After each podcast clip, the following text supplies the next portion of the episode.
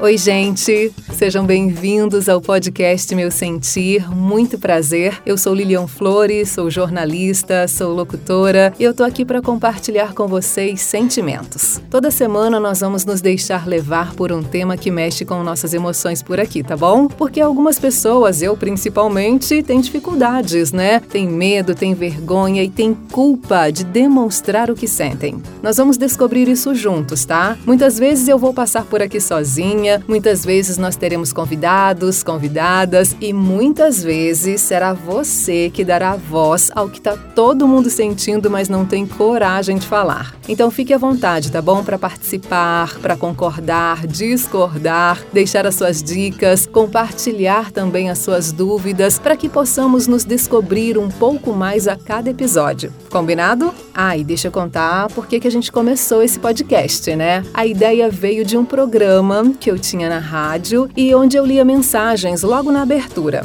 Dali saíam vários bate-papos muito legais, muito gostosos, emocionantes com os ouvintes. E alguns deles, né, sempre me falavam: Lilian, você precisa fazer disso um podcast. E aí eu brecava, né? Por quê? Porque o meu sentir era de medo. Medo de não dar conta, medo de não dar certo, medo das críticas, medo simplesmente medo. E quem nunca, né, gente, tem medo e fica paralisado, né? E aí o programa acabou. É, acabou, chegou ao final o programa e eu senti e ainda tô sentindo muita, mas muita saudade dos papos com os ouvintes. E esse sentimento de saudade, ele acabou chegando bem maior que o medo. E aí então eu tô aqui, ó. Tô aqui para bater papo, para ouvir, para aprender, para sentir. E eu quero sentir muito aqui com vocês, viu? E por isso eu convido a cada um que tá aqui ouvindo nesse momento o podcast para compartilhar também as suas experiências, tá bom? Vamos juntos? Do meu sentir pro seu e do seu sentir pro meu? Então tá, hein? Confio em vocês, hein? Para nossa estreia não podia ser diferente, eu precisava falar com ela. Ela que me ajuda principalmente a entender esse turbilhão de sentimentos que vive aqui dentro de mim. Então eu apresento a vocês agora a minha psicóloga, a Laís Messias, que bateu esse papo, tá gravadinho e eu vou compartilhar com vocês a partir de agora. Fiquem à vontade e aproveitem o meu sentir.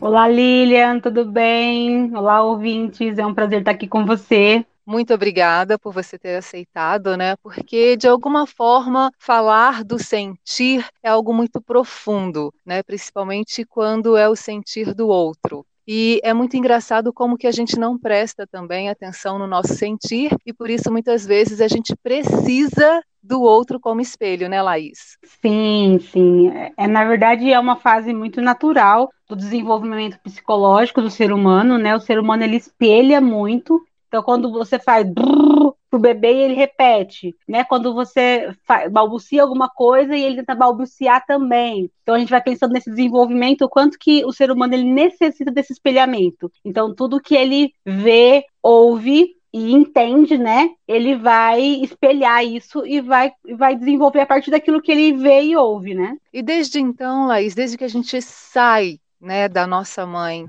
por que, que nós temos muita dificuldade de demonstrar e principalmente de falar sobre o que a gente sente. Eu acredito, Lili, enquanto psicóloga, né, que estudo comportamento humano e estou com pessoas todos os dias, durante o dia todo, falando do sentir, é, essa questão do, de dar lugar ao sentimento, de dar voz ao sentimento, é uma questão que ela é muito, ela é, é vista como um tabu, né? Porque nós desenvolvemos nossas funções no dia a dia nós somos muito práticos e racionais e nós sempre achamos que a emoção ela tá ali mas ela não precisa ser entendida, compartilhada, porque o importante é o fazer, entende? O importante é o resultado, principalmente depois, né, uhum. da revolução industrial e tudo mais, né, onde tempo virou dinheiro, nós viramos máquinas de trabalhar. Então, o sentir é o quê? O sentir é nada, né? Antes a gente tinha lá Platão, né, os filósofos lá falando do sentir, mas naquela época. Depois a gente foi evoluindo, evoluindo, e esse sentir foi saindo do lugar. A gente só pensa em regras, obedecer às regras sociais e também a produção. Então, a produção é o foco da nossa sociedade. É o e o é sentir fica de lado. E é uma pena, né? Porque é através do sentir que a gente coloca para o mundo o nosso modo de viver. Pelo menos eu acho isso, né? É através do que eu sinto que eu consigo estar tá, é, é, em comunicação e em atividade com outra pessoa para chegar até essa conversa aqui, eu dei uma estudadinha e, e, eu li lá que geralmente as pessoas elas acreditam que a emoção e o sentimento são a mesma coisa. E aí eu vi lá que uma espécie de sinônimo até é, mas não é a mesma coisa. A emoção, ela que dá origem ao sentimento. A gente pode até esconder os nossos sentimentos, enquanto a emoção, ela faz o nosso coração acelerar, os músculos né, se contraírem, é, as pessoas, né, a gente fica meio vermelhinho, né, ou arrepia. Então, dá para as pessoas, e aquela menina está meio emocionada, mas o que que realmente eu estou sentindo, eu consigo esconder, né? Sim, mas a gente vai pensar que, como o sentimento ele deriva da emoção, e como a emoção ela é uma resposta fisiológica de sobrevivência do ser humano e de evolução humana, a gente vai pensar que uma pessoa com vergonha, tá vendo? Uma pessoa envergonhada, por exemplo, ela não passa batido. Porque é. uma pessoa com vergonha, ela vai estar tá, né, com, com a bochecha rosada, ela vai ter uma postura corporal diferente de uma pessoa que está à vontade desinibida. Percebe? Então a emoção ela tá ali na cara. E o sentir? Né? Então, assim, uma pessoa envergonhada, ela tá com medo, certo? Essa é a emoção, é o medo que tá ali. O sentimento é o quê? É a vergonha. Então ela tá sentindo envergonhada, percebe? Então, assim, uma pessoa que tá triste, isso é uma emoção, certo? Aham. Uhum se você olhar para ela, você vai ver que ela tá triste. Porque o corpo dela, a energia dela vai estar. Tá, o olhar. O olhar, isso, exatamente. O olhar. Então você percebe que a emoção, ela é uma resposta fisiológica e ela gera sentimentos. Porém, se a gente pensar na nossa sociedade, que a gente evoluiu muito, a gente vai conseguir esconder sim os sentimentos, tá? Mas eu falo que tudo, tudo depende do contexto. Então, por exemplo, numa reunião que você está é, sendo é, criticado na empresa, as pessoas vão perceber, às vezes, o nervosismo, mas você vai tentar esconder aquilo, você vai tentar é, é, ter uma postura, porque você tem autoconhecimento, percebe? Então, essa questão de esconder o sentimento, ele vai muito para esse lado do autoconhecimento ou da fuga. Quando eu, eu fujo muito do que eu sinto, eu não sei o que eu sinto, inclusive, não consigo nem identificar, e eu crio um personagem para atuar, para esconder o que eu sinto, entende? Entendo. Eu entendo muito desse personagem. Vamos dizer assim, eu, na rádio, né? Eu já trabalhei muitas vezes chorando de soluçar, em off, no estúdio. Porque quando eu abria o microfone, a minha voz ia lá em cima. E aí, gente, como é que vocês estão? Tá todo mundo bem? Vamos de música! E aí eu fechava o microfone e chorava baldes, entendeu? Então, assim, eu conseguia realmente, ninguém percebia. As pessoas, nossa, Lili, hoje você me falou um negócio no rádio. Eu fiquei tão feliz, que eu fiquei tão animada. E eu pensava, meu Deus,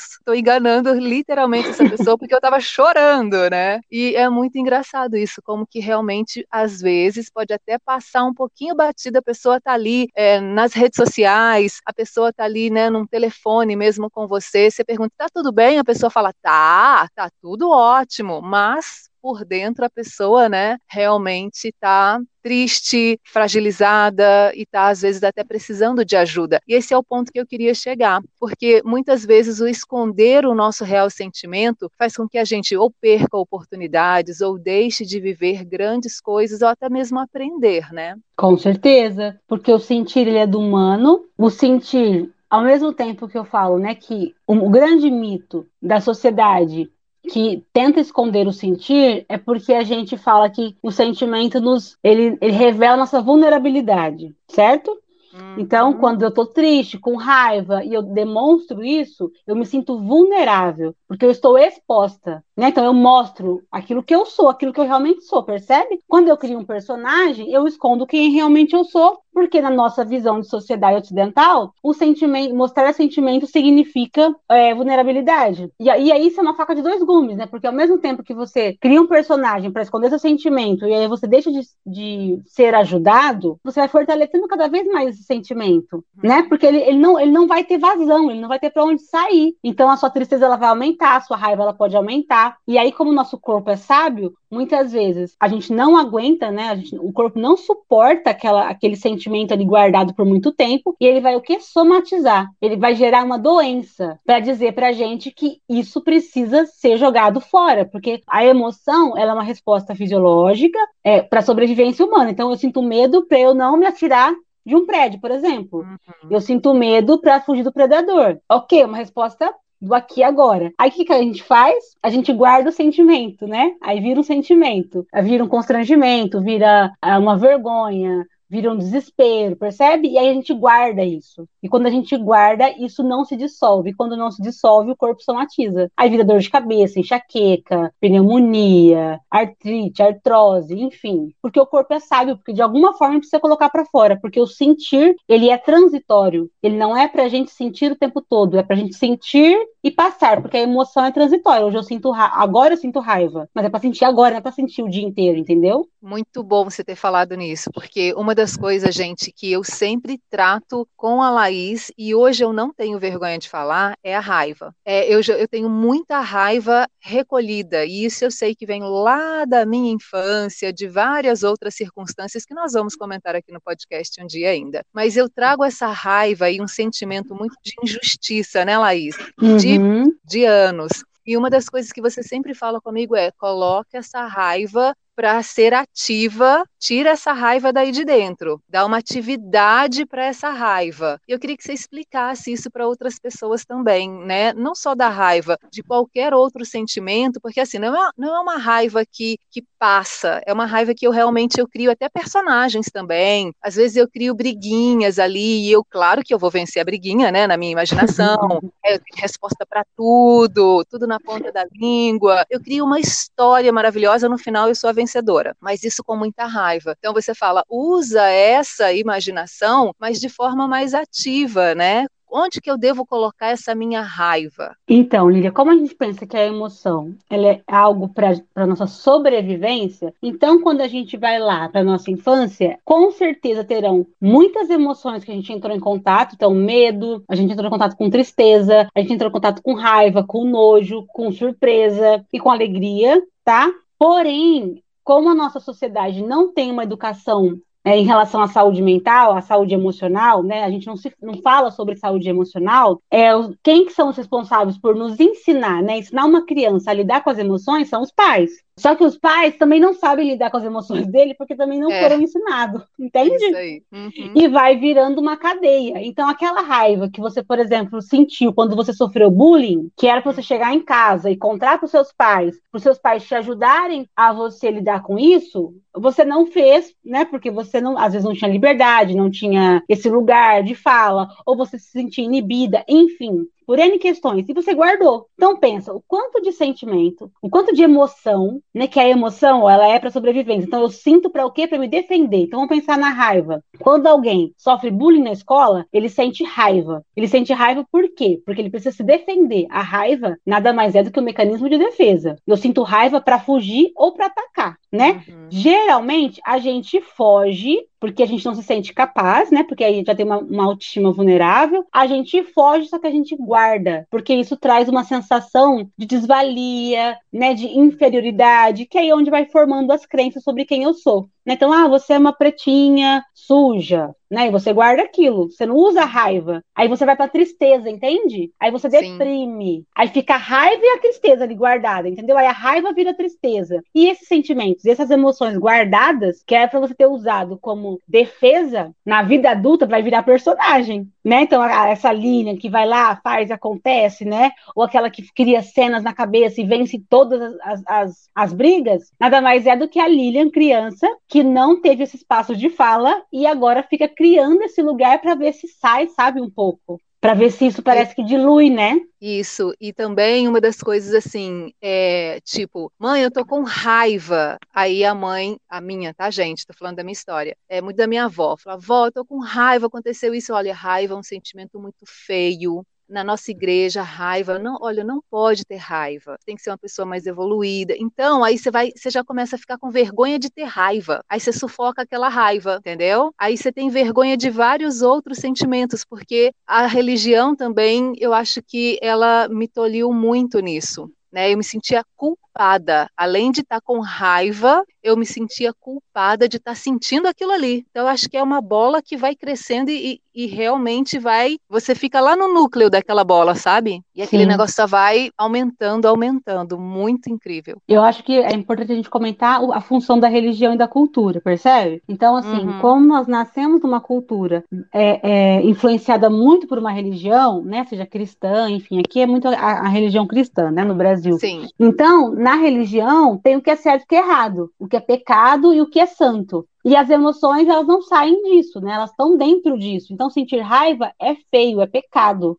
Como se sentir raiva é uma coisa que te afasta do divino. Mas quem nos criou foi o divino, né? Entende? Então, o divino nos criou com raiva para a gente usar em contextos necessários quando eu sou agredida, quando eu estou me sentindo vulnerável, percebe? E aí a uhum. religião, na compreensão, né? Porque cada religião tem um olhar, uma compreensão, ela foi lá e toliu, falou: não, não pode sentir raiva, porque raiva é pecado. Porque se, se ela desse voz a raiva né, das pessoas, porque a, a, religião, o foco dela é controle, né? Controle dos corpos. Então, se ela falar assim, ó, você pode sentir raiva, né? Na visão da igreja, ela ia perder o controle, porque a raiva é um impulso de vida também. Você só uhum. faz coisas porque você tá com raiva, porque você quer sair daquela situação, porque aquilo tá te incomodando, porque aquilo te fere. Então, se a igreja fizesse isso, né? Falasse, ó, não, todo mundo pode sentir raiva, a igreja não ia ter mais controle dos corpos. Então, aí, então por exemplo, só pode sentir amor, compaixão, é. só sentimentos, é, emoções boas. Mas na verdade não existe emoções boas e emoções ruins. Nós temos emoções, entende? E a gente que canaliza aquilo pro bom ou pro ruim, né? Porque você fala muito comigo assim,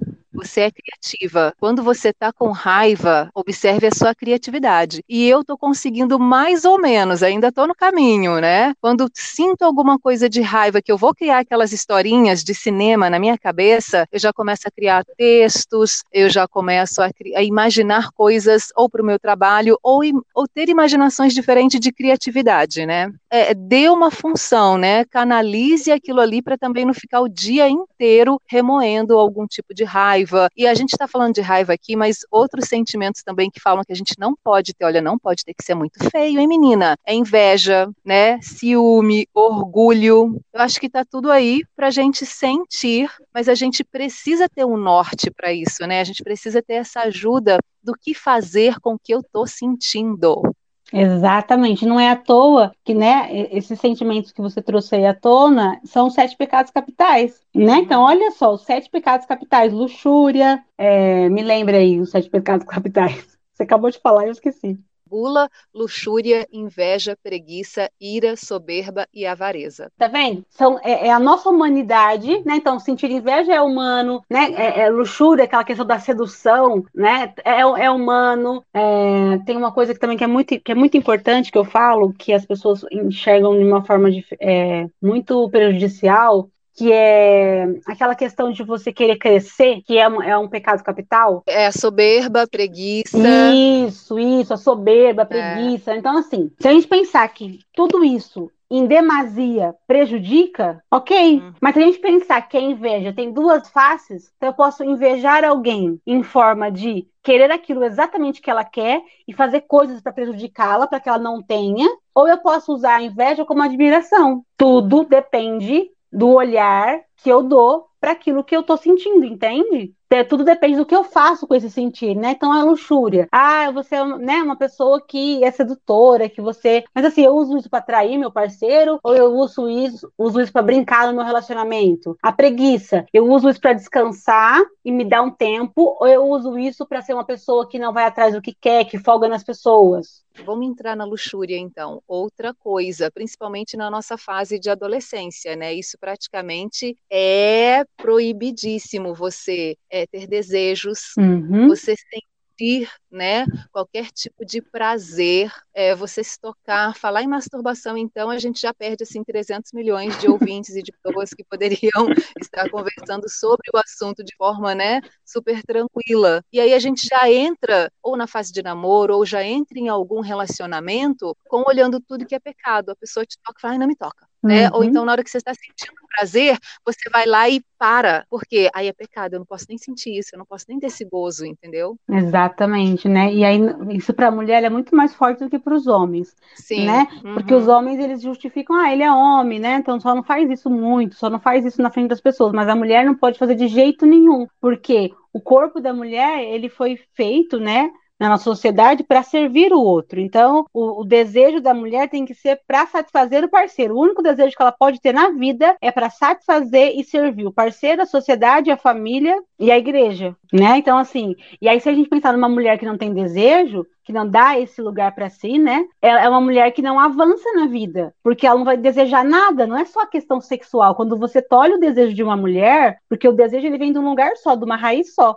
Quando você corta isso, você corta tudo. Então a mulher não sente desejo pelo parceiro, não sente prazer, mas ela também não vai sentir prazer na vida, porque ela não vai se sentir autorizada a romper paradigmas, é. a conquistar é, sucesso profissional, né, melhorar o, o, a carreira dela, enfim. Ela vai ficar ali, viajar, explorar lugares novos, experimentar coisas novas, diferentes, seja comida. Tem pessoas que são tão travadas, Linda, que não conseguem experimentar comida diferente. Tipo, ela come sempre a mesma coisa no mesmo lugar, ela vai no mesmo restaurante, come sempre as mesmas coisas, porque ela não consegue expandir esse olhar de desejo, sabe? Desejar coisas novas. E aí fica uma pessoa limitada, né? E a gente não tem essa noção também de que às vezes a gente acha que é só o desejo sexual, mas não tem essa noção ampla que você trouxe, que é o desejo pela vida. É muito interessante. E você usou uma outra palavra, travar.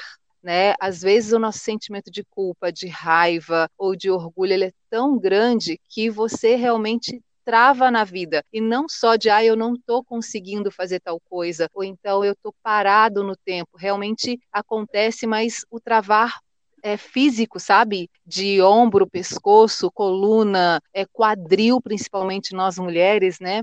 O quanto essas emoções elas travam a gente fisicamente. E aí você não sabe por que, que eu não estou conseguindo render tanto em determinado é, é, trabalho, porque eu não consigo nem, né? ou ficar sentado, ou ficar muito tempo em pé, ou eu não consigo me movimentar. Eu tô aqui, tô parada, tô travada na vida. Sim. Porque eu acreditei naquilo que me disseram, né? Que eu não posso sentir isso. Se eu não posso sentir isso, eu sinto é. culpa. Porque eu tô sentindo, entende? Eu tenho vontade de sentir. Porque o sentir, ele é natural, ele é nosso, né? Ele é do humano.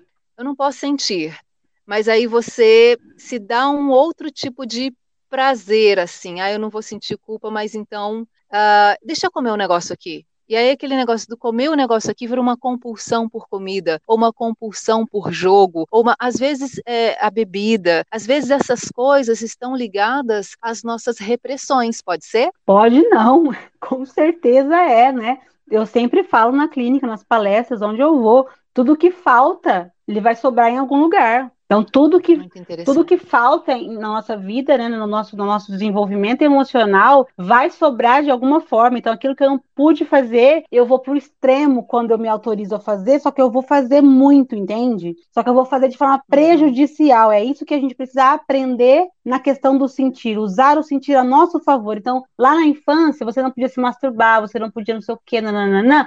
Na vida adulta, como é que você pode fazer? Como é que você pode usar isso a seu favor, sabe? E se permitindo. Não, aí você vai lá, vai para bebida, vai para o cigarro, vai para comida, que é prejudicial para sua saúde. É. Então você vai se autodestruindo. Inclusive, olha como nossa cabeça ela é muito né, é, complexa. A gente, inclusive, faz esse movimento de, de autodestrução para punir porque a gente está sentindo ainda. E, e, tudo isso pode ser medo de rejeição, ah, eu não vou falar que eu sinto, nossa, eu jamais vou falar que eu sinto ciúme. Eu já, né, o marido fala, moça, você tá com ciúme? Que é isso? Eu? Eu com ciúme? Ah, pelo amor de Deus, né? Fulana, amiga, você tá com ciúme? Não, imagina, ciúme eu. Ou inveja, ou eu não posso falar que eu tenho esses sentimentos. Por quê? Eu tenho medo de ser rejeitado?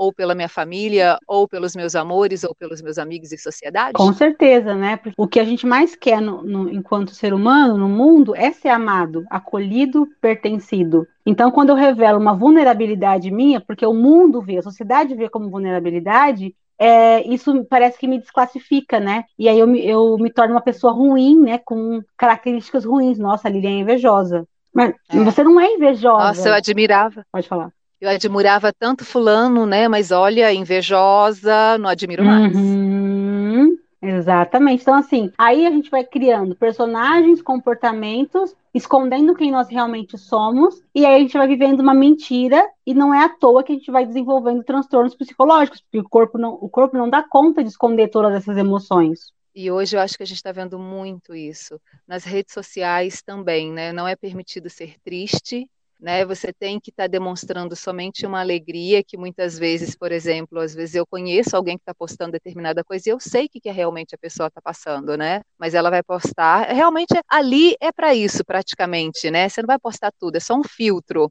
né? É um pouquinho representando a sua vida, mas é sempre o um momento alegre, é sempre o um momento ostentação, é sempre o um momento legal, e por que, que a gente tem que sempre demonstrar que a gente está feliz? Essa é a busca de todo mundo, né? Por isso que a gente tem que demonstrar tanto. Então, eu, eu fico pensando, né? A felicidade, ela também é momentânea né? Então, assim, como, como a tristeza, a alegria também é momentânea. Tudo tem os dois lados, porque só existe luz porque tem sombra. Só existe alegria porque tem, tem tristeza, sabe? Então, acho que a gente precisa caminhar para essa naturalidade naturalização, né, normatização desse sentir tanto do bom quanto do ruim, porque é transitório. Uhum. O sentir é transitório. Então aqui eu tô feliz porque eu tô falando com você, já já eu vou descansar. Percebe? Então, assim, o sentir é transitório. Então, a gente não precisa pensar que, por exemplo, que eu senti inveja agora, eu vou sentir inveja o tempo todo. Eu preciso olhar para mim e falar: por que eu tô sentindo inveja do, da fulana? Isso tá fazendo bem para mim? Isso. E aí você vai pro auto-questionamento, que a gente caminha, né? Trabalha muito, né, Lilia, no processo terapêutico, que é o autoconhecimento. Então, o que, que eu faço com o que eu sinto?